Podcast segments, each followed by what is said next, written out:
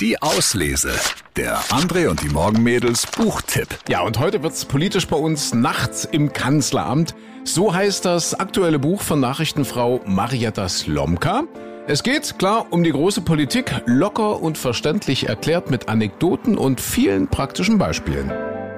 Wählen gehen. Lohnt sich das? Kommt es auf meine Stimme wirklich an? Der Kandidat war sich sicher. Er ist der neue Bundeskanzler. Ein berauschender Moment.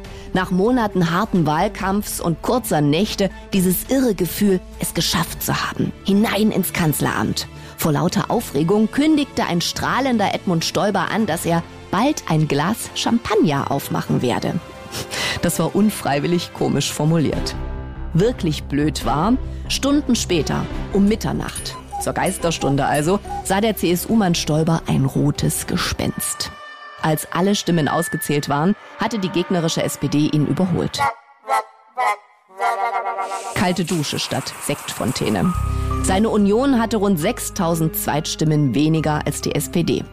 Was wirklich super wenig ist bei den insgesamt 48 Millionen Menschen, die damals gewählt hatten. Stoiber war ziemlich fassungslos.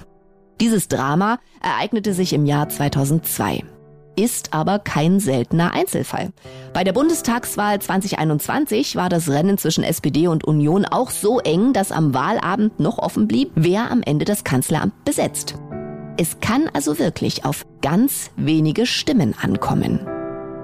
Ja, nachts im Kanzleramt. Alles, was man vielleicht schon immer mal über Politik wissen wollte, über die Hintergründe, über die Hinterzimmer. Also jedenfalls heißt so das aktuelle Buch von Marietta Slomka, Nachts im Kanzleramt. Sie sagt, umso mehr man über Politik weiß, desto interessanter wird es. Unser Lesetipp der Woche, Nachts im Kanzleramt von Marietta Slomka. Viel Spaß beim Lesen. Die Auslese. Den Podcast gern abonnieren. Überall, wo es Podcasts gibt.